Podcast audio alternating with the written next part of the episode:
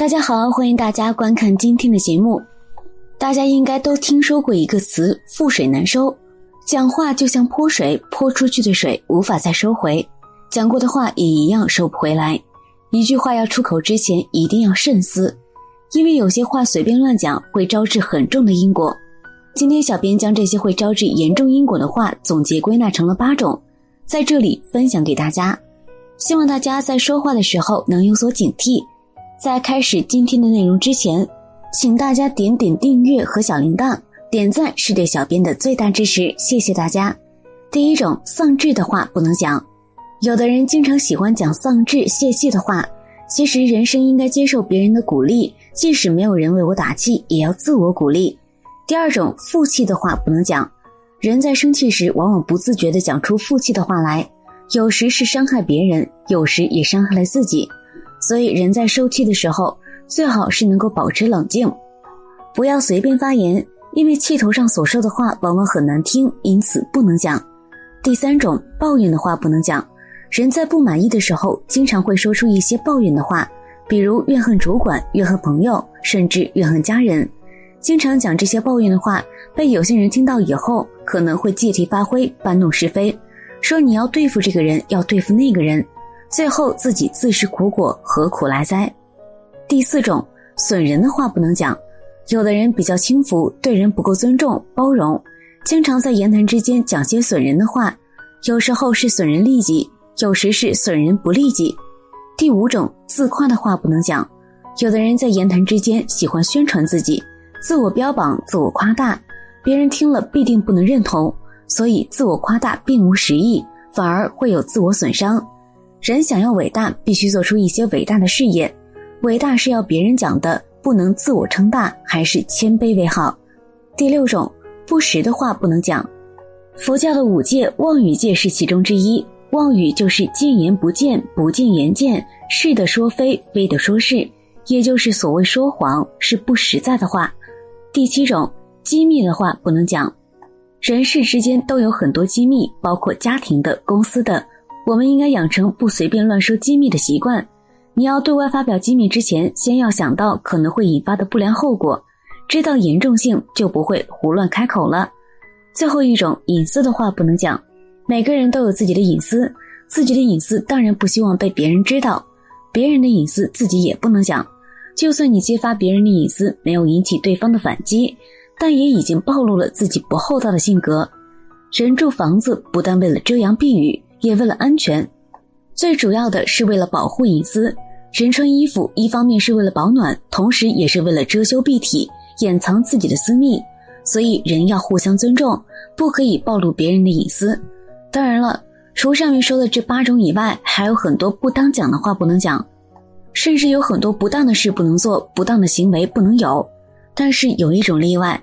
当我们说别人的过失时，这是善意的，想让他人改变，这不会有罪过。可如果你轻易的宣扬别人的过失，就会造恶业了。所以最好不说他人的过失，甚至要隐藏、保密他人的过失。在不了解的时候，最好不赞叹，也不诽谤一切众生。但很多人都有习气，经常在暗中说一些是非长短，说别人的缺点与过失，这本身就是一种过失，是一种造业。善恶不在表面形式上，都在心里。你无法判断他人的心，就不要盲目的议论评价他人，这样很容易毁坏自己的功德，消尽自己的善根，断送自己的慧命，对自己一点一滴的好处都没有。为什么还要做这么危险的事呢？有的人热衷于说些没用的闲话、废话，就是佛法中所说的奇语。自己的经历在别人不问的情况下，最好不要去说。如果有人想知道，在对他有利益的情况下，可以说一些。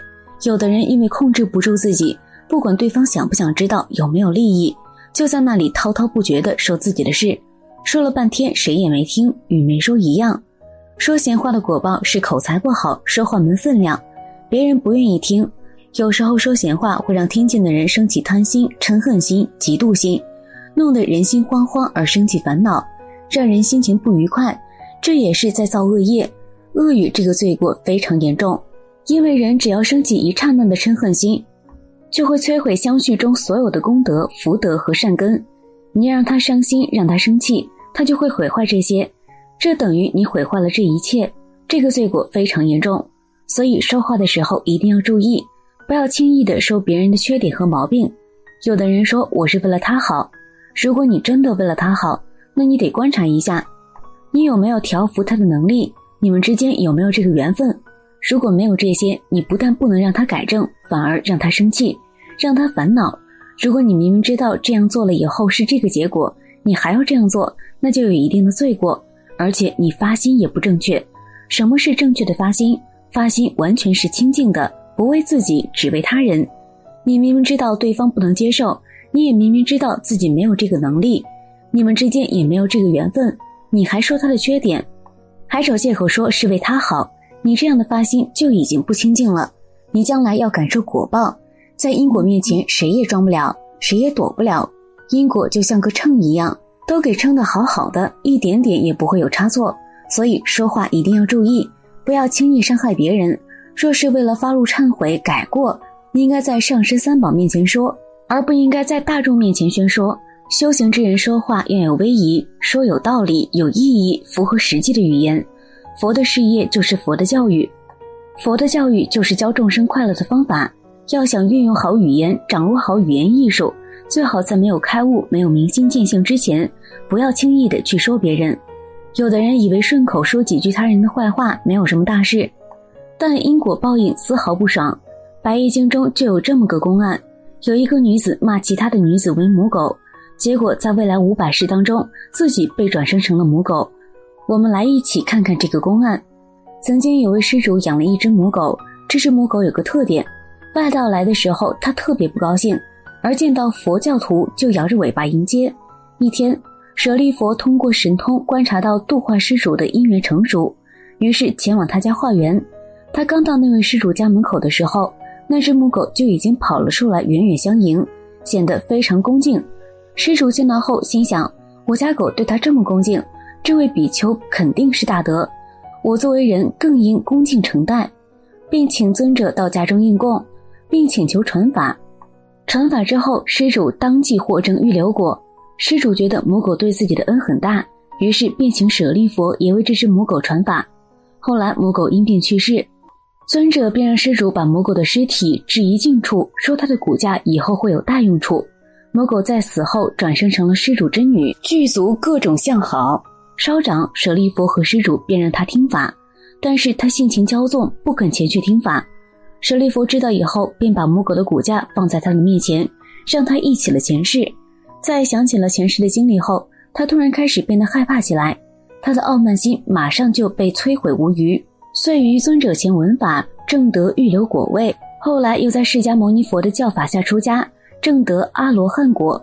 众比丘启问佛陀，他的经历是何因所致？佛陀答道：在迦舍佛出世时，有位比丘精通三藏，具足梵行，而且又有钱又有才华又有势力，他甚至还专门办了一个道场。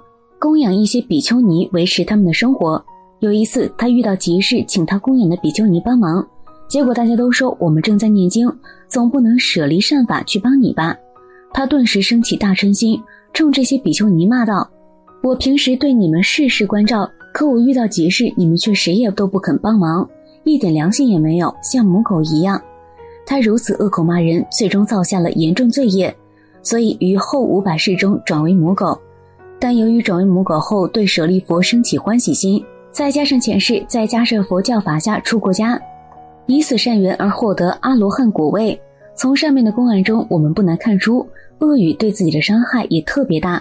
如果说一句让别人听了很愉快的话，那你自己生生世世都能得到好报，时刻都会有人让你心情愉悦，这多好啊！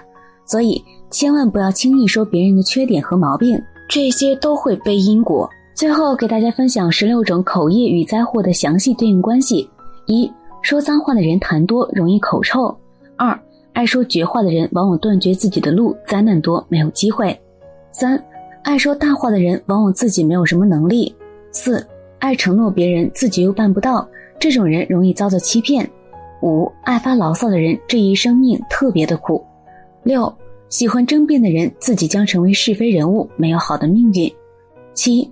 爱说极端话的人，这一生容易大起大落；八，爱说狠话的人容易招来横祸；九，喜欢议论是非的人一定是命运不济。十，语言上老想证明自己的人，这一生将让人误解。十一，话多话密的人一般没有什么实际的收获。十二，喜欢说谎的人得不到信任，记忆力还容易减退，患老年痴呆。十三，说话不留余地的人，遇着灾难困难将无法化解。十四，喜欢让人夸的人，自己事业上往往很难得志。十五，喜欢溜须拍马的人，最终让人出卖。十六，说离间语、两舌之人，眷属都不和，亲友互相争斗怨恨。好了，今天的内容就和大家分享到这儿了。期待大家在下方评论区留下自己的感悟。那我们下期节目再见。